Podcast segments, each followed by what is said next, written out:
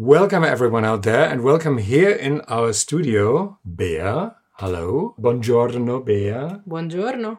Yeah, and hello, Nico. I'm gonna say it in English because I can't roll the R like that. So, Yeah. hello. we talk in English today because Bea, I don't speak a word of Italian and you don't speak German, so we will find a common platform to understand each other, which is English. And we have met here in this studio around this microphone last on March 23rd, which is when you were just coming back from Greece, where you worked for organizations, both you and Nico, to give legal aid to refugee in the refugee camps there. And you had to leave the place because it was getting potentially dangerous. So you arrived in Salzburg and we did an episode then, which was episode number 59, I think. 59, yeah. About what it meant to be working under these conditions. Right. The two of you are about to leave again. You're going to start your master studies in Barcelona. Mm. Congrats, Nick. Thanks. One of the corona hotspots, unfortunately, but uh, yeah, we're going to take care of that. yeah. And you're leaving for home, for Italy. Exactly. Exactly. And then we're all going to meet again online. But we reunite around this microphone again. And the reason is that I think it was the two of us, Bea, who talked about Jacqueline Flory's project, tent schools, Zeltschulen, in the Lebanese refugee camps, where she supports children by granting them the right for education, which I think is a terribly interesting and fascinating project.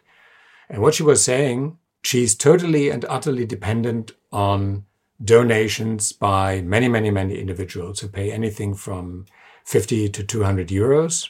And these funds are rapidly dwindling away again due to Corona because people are short of money, which means short of the capacity to donate to NGOs.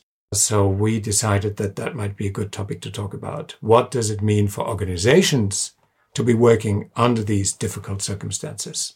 And in the big picture, what does it mean for uh, humanitarian aid in general? Right. Okay.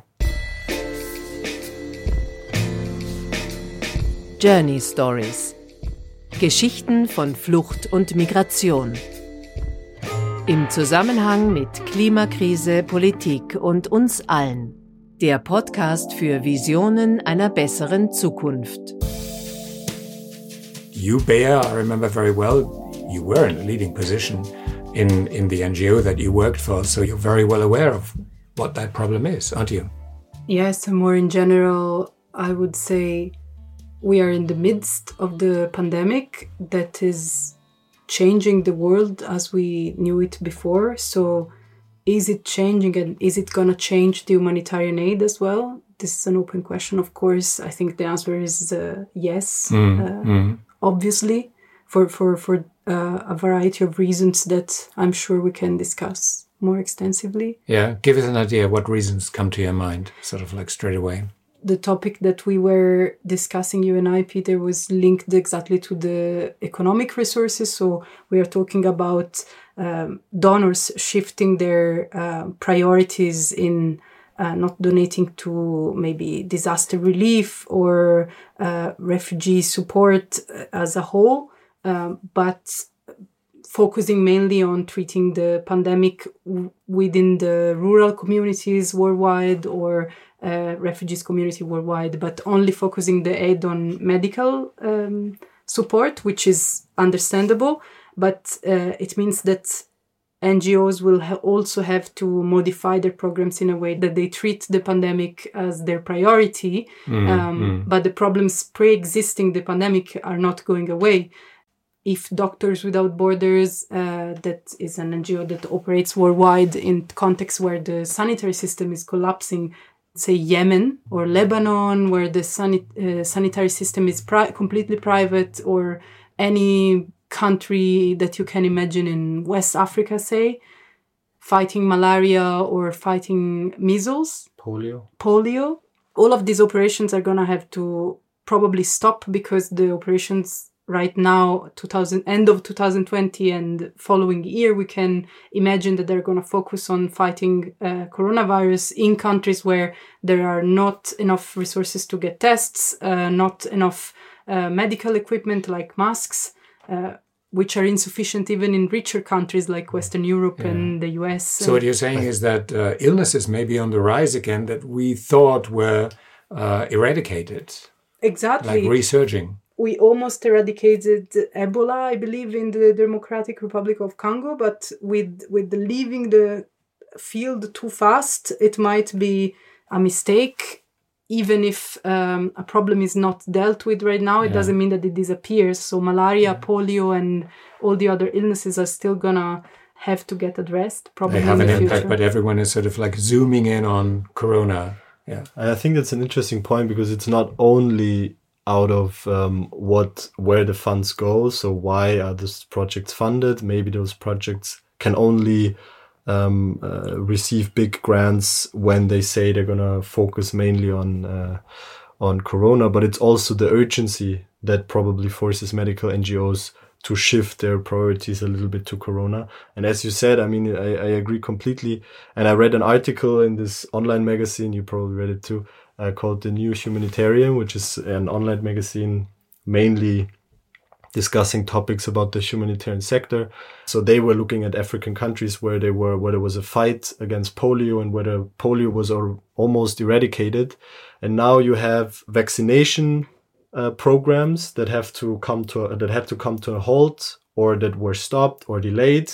And though this, of course, all in the name of Corona, which is understandable, but at the same time um, has the risk of exactly those diseases to spreading again or um, breaking out again. Uh, yeah. And as you said, it's a double problem because here we're talking about NGOs that focus on addressing medical issues, but you and I, because we have worked on um, legal, legal aid, issues, yeah, yeah. we know how difficult it is to um, finance this kind of project even when there is not a pandemic out there because i used to joke with my mother that gets very uh, emotional um, and and always uh, invites me to support specific ngos and there's always a child in the picture of the the ngo and and and and everybody is happier to donate a box of toys um, for uh, refugee children rather than paying my salary as a coordinator for a legal aid group, let's say. Yeah, especially because I think that, um, I mean, there is no immediate effect to be bragging about, if you want to put it that way, right? Um, you know, I give legal advice now, and, and this person is helped, and then I can go back to my donors and say, I've done a good job. This is um, a process that goes on for a long time um, that cannot be determined. Its outcome cannot be determined. Yet it's very, very necessary to support these people, especially if you look at the camps in Samos and Chios that you know about very well. Under lockdown conditions, these people are locked in the camp. There is no way out. These lockdown conditions have been prolonged and they need help. And there is no immediate effect uh, that you can that you can show. And I think that's a long term problem because you have, in the end, what you have to show is unsexy graphs and lists that show how many beneficiaries you had, how many women maybe you had, uh, what actions you took with those uh, beneficiaries, and in the end, it's it's a list that you can present and maybe in written form, but you don't have, as you said, the the pictures with children where people tend to get more emotional and maybe um, we're more willing to to donate. And this is um, in normal times, right? So with the pandemic, like how can you modify your project uh, with legal aid, focusing on, on on corona aspects that might be more appealing to the donors? You definitely risk to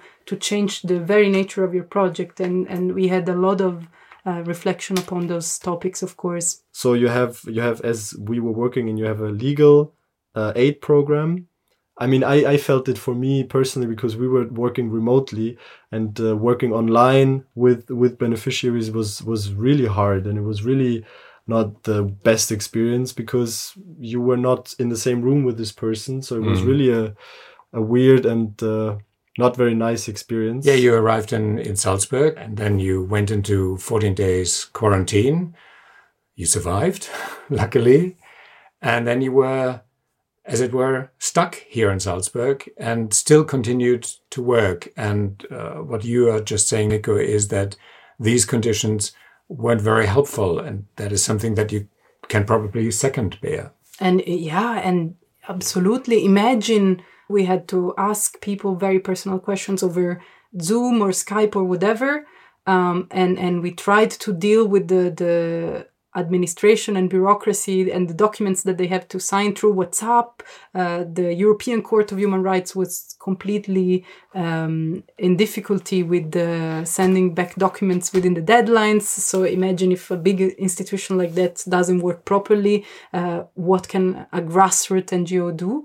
But imagine what, what this could mean for other NGOs where there is no possibility to shift their activities in a way that it's possible to deal with during the pandemic. I'm thinking because previously, before working uh, for a legal aid NGO, uh, as you guys know, I was um, working with an NGO that has a housing program for refugees.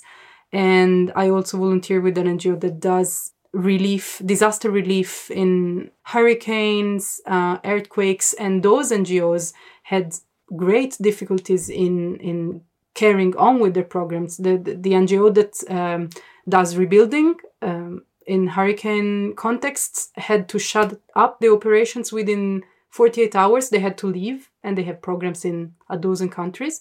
Imagine what that means for the communities on the, on the field to have 100 um, volunteers and staff leaving and not knowing when they are coming back. That, that mm. This has mm. a great, great abandoning impact um, so even if we had the feeling that we were abandoning our beneficiaries, at the same time we were still, I don't know, reachable by phone. Um, they could still schedule appointments with us. They had an access, even though remote. Yeah, but let me pick you up on something that you just said.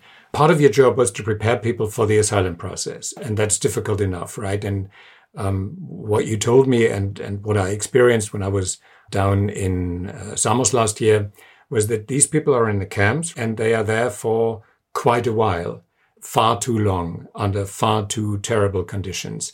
And then suddenly there is their asylum um, hearing, and they have to be well prepared, and then they have to tell their story. And these stories, when it comes down to, I don't know, women being raped, men ha- having undergone torture, for instance, they need to be prepared to share that information and they need to be well prepared to do so.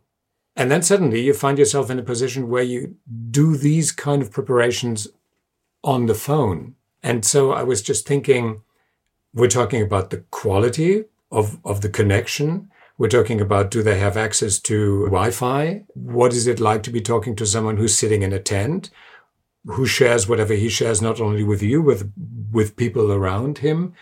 So I'm just thinking that that is really, really, really very touchy, isn't it?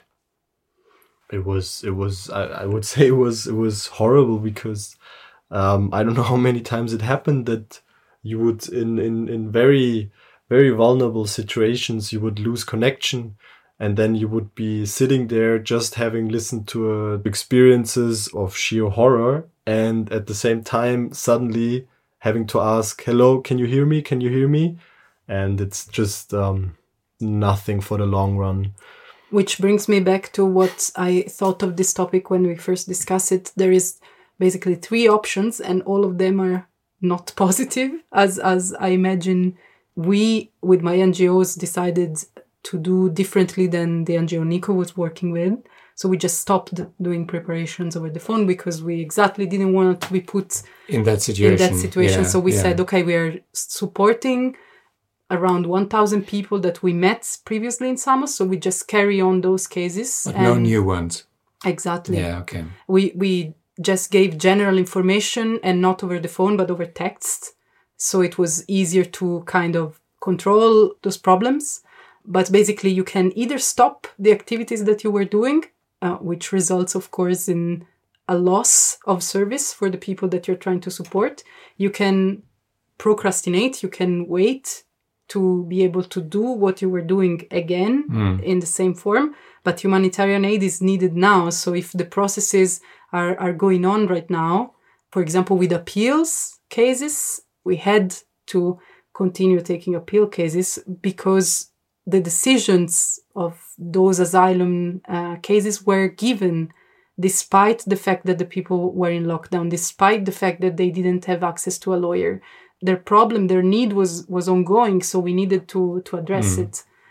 Or third, you can always do what you do with all the problems that you described, Nico. No, so you end up with a lower quality of the service that you were delivering previously which is deeply unfair. Uh, we're speaking about uh, people here. So if you have less fundings, if you or if you have more difficult conditions of work, you end up delivering a shitty or a poor service to second class citizens, to se- second class people in a way. And uh, I think regarding this point, one thing is especially something that uh, that uh, Jacqueline Flory mm. said, which is that, and w- which I which I also had the experience in my organization, was okay, um, coronavirus. So the outbreak started and the, the lockdowns in the various nations started. And then suddenly, uh, an organization that is um, focused on legal aid suddenly had the, the need to find money for gloves, for, uh, for, uh, sanitizers, for all of these measures that they had to take to be able to keep working in a in a way so on the one hand, and this is what Jacqueline Flory said, on the one hand, you had problems with getting funding because people were less inclined to fund. And at the same time, expenses for the projects increased. Yes. And this yes. is very, I mean, very dangerous for, for, for small projects, for grassroots projects. And there were a lot of projects that, that in the end probably had to pause and maybe cannot open yeah. again. Something that, that deeply touched me was that what she was saying is in when you provide education to children, then this becomes for them very, very important. The overall situation may be bad enough and they may never grow up into a situation that is normal, right? Uh, because it may take ages for Syria to be rebuilt in, in any way.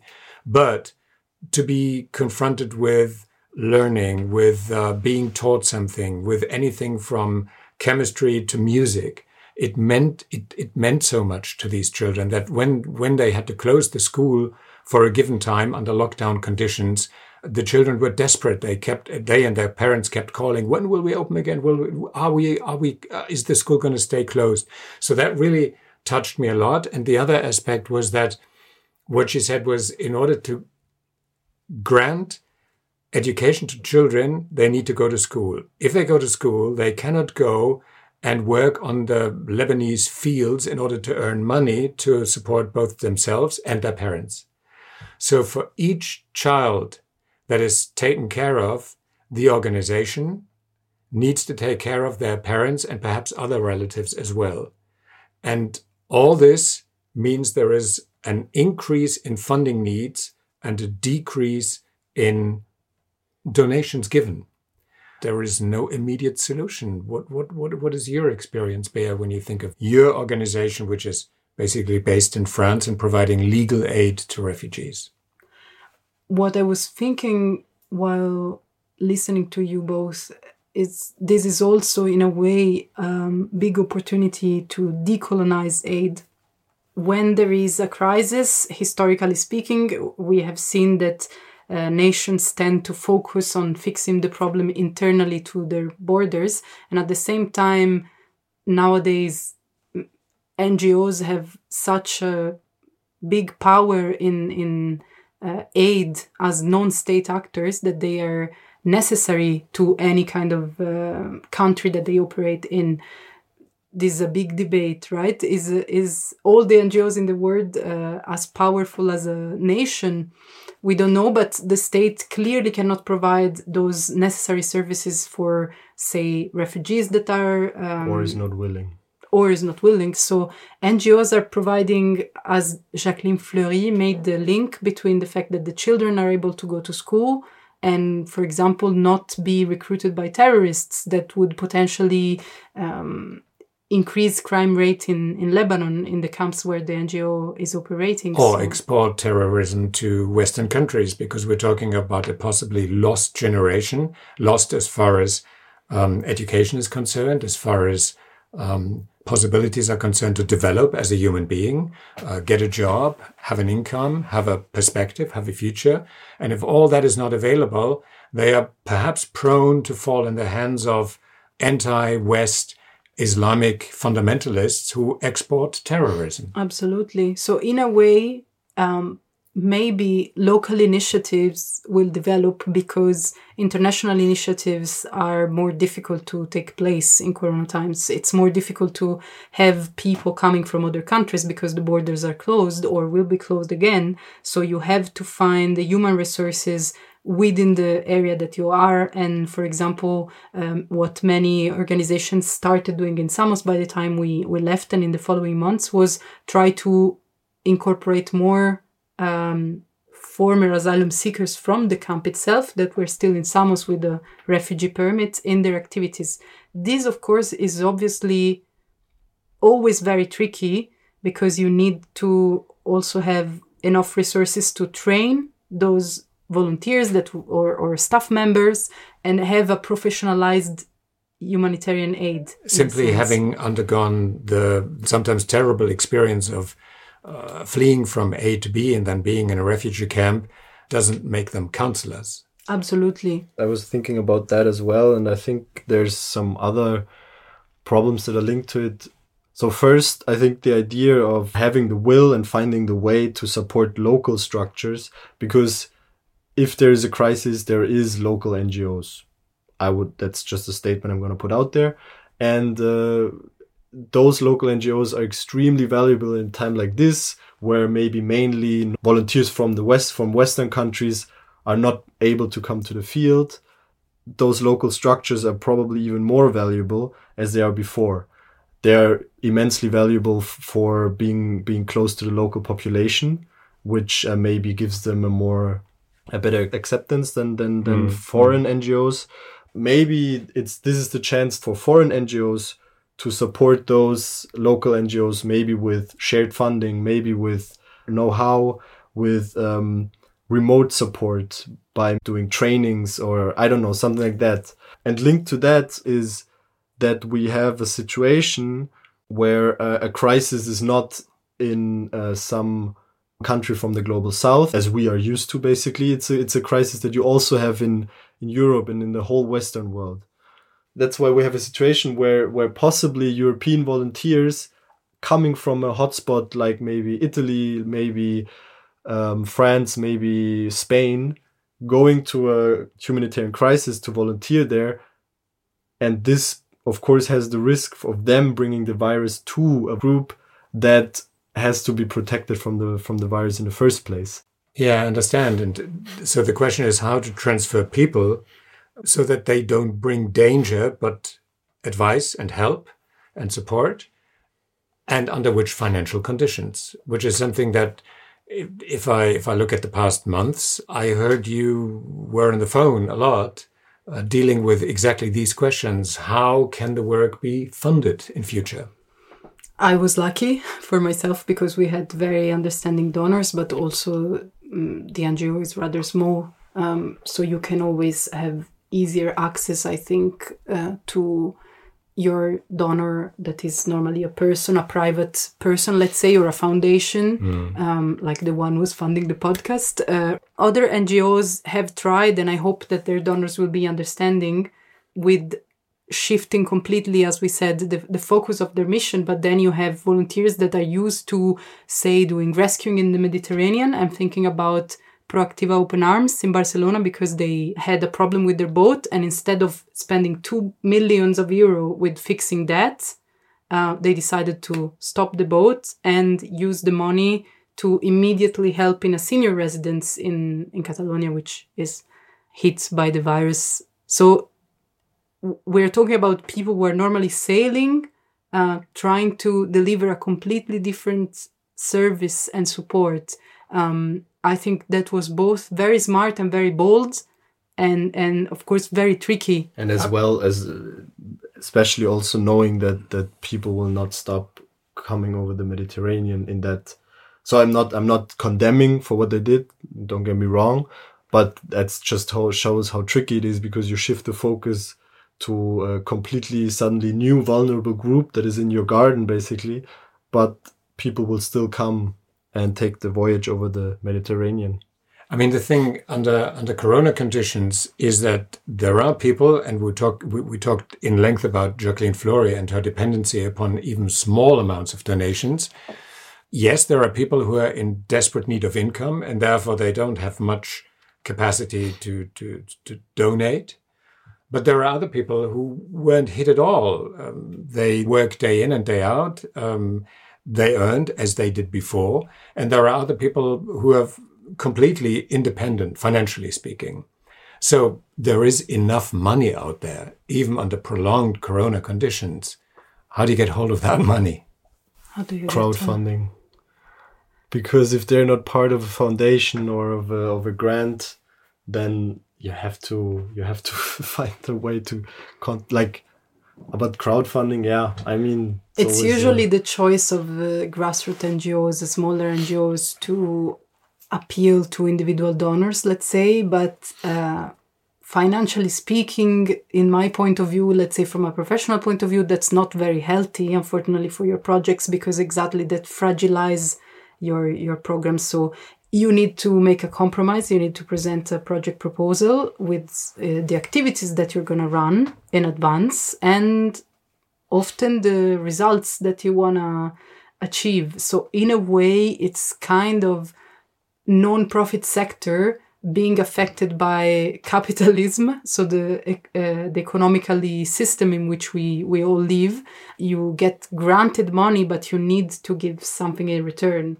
a, a certain standard which is ha- completely understandable but um, it also means that you have to abide by the rules of whoever you are in touch with for your money so you have a variety of choices and some donors are more strict than others. The bigger the donors, the more difficult the deal.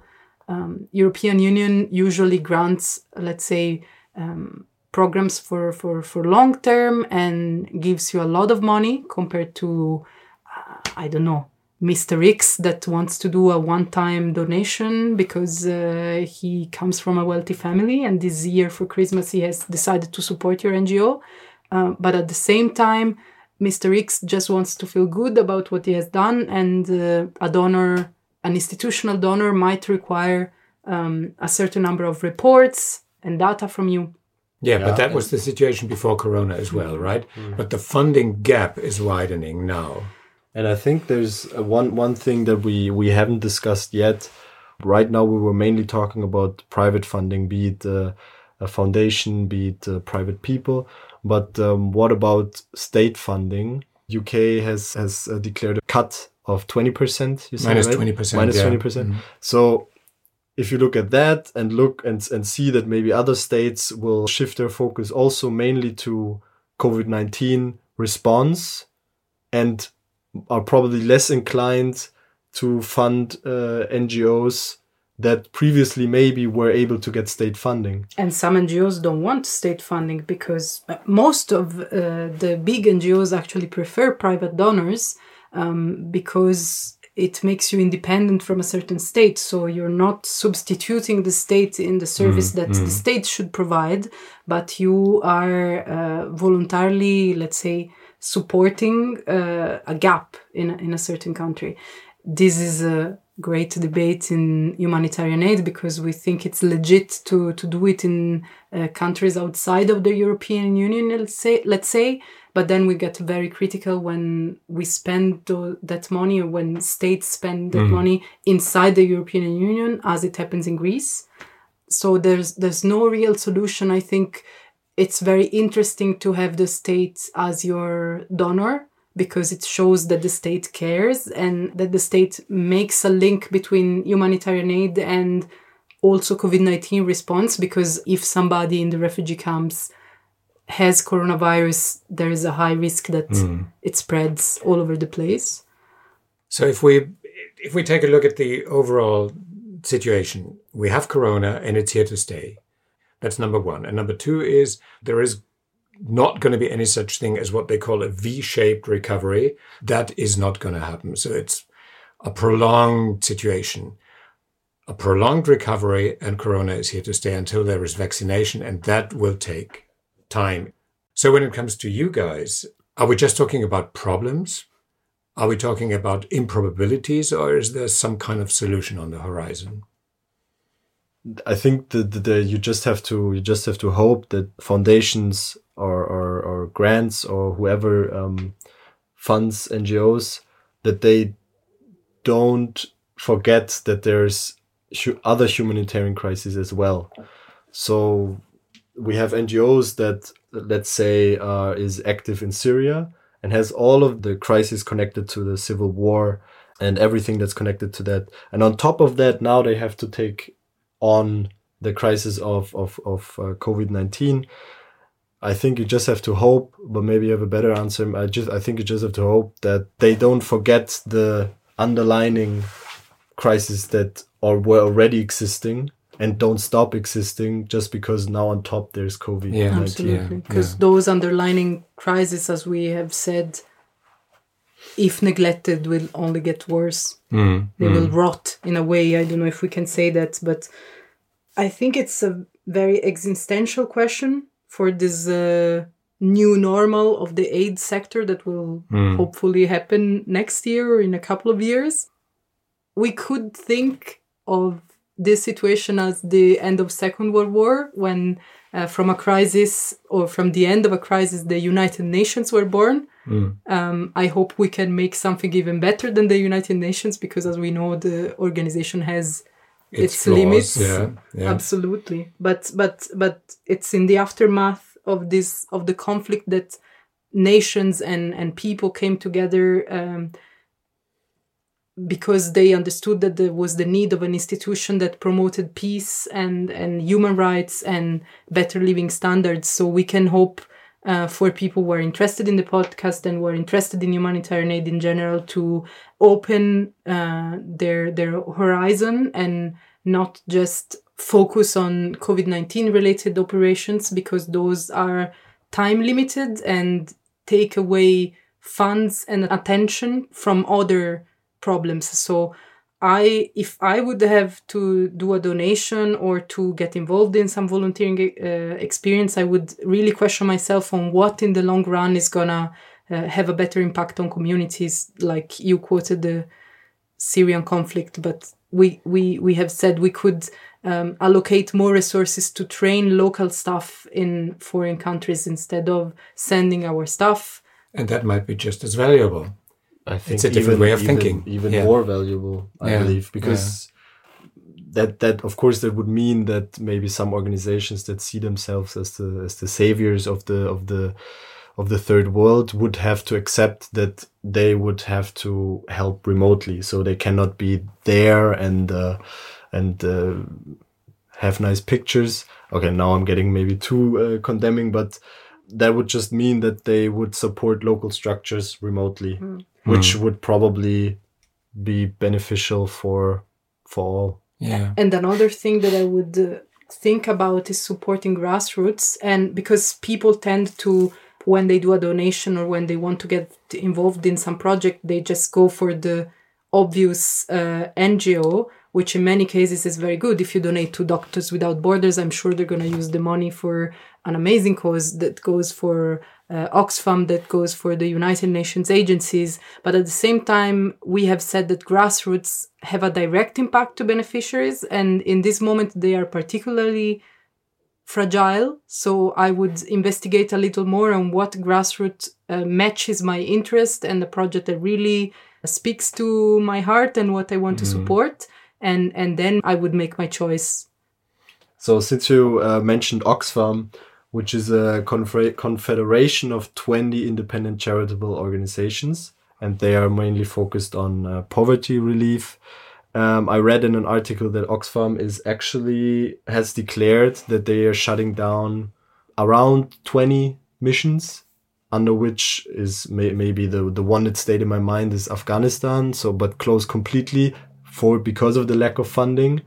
Um, so that is just an example to give for what we've been talking about the whole time right now. Yeah, it shows the urgency and um, getting in touch with an organization or a project that speaks to your heart. So, speaking about speaking to someone's heart.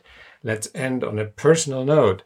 Um, the two of you um, are leaving Salzburg now, which is the reason why we unite around this microphone once again before you leave for Berlin and for Florence, Bea.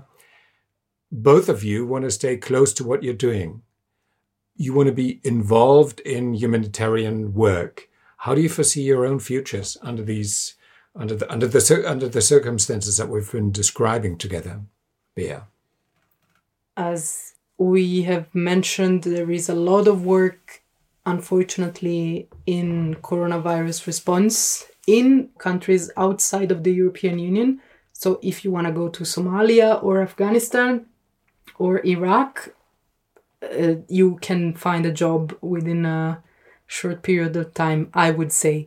Those are also rather senior profiles um, because I expect NGOs were able to keep uh, their operations ongoing to require a high degree of professionalism, keeping an eye on the job market in the yeah. sector. This is what I see. On the other hand, something that it's very interesting in Barcelona where we're going is, for example, the concept of ethical finance, which I think has to do a lot with humanitarian aid and how do we finance uh, exactly something in a in a in an ethical way. And then, of course, the the operations in the Mediterranean are still ongoing because people are still crossing the sea.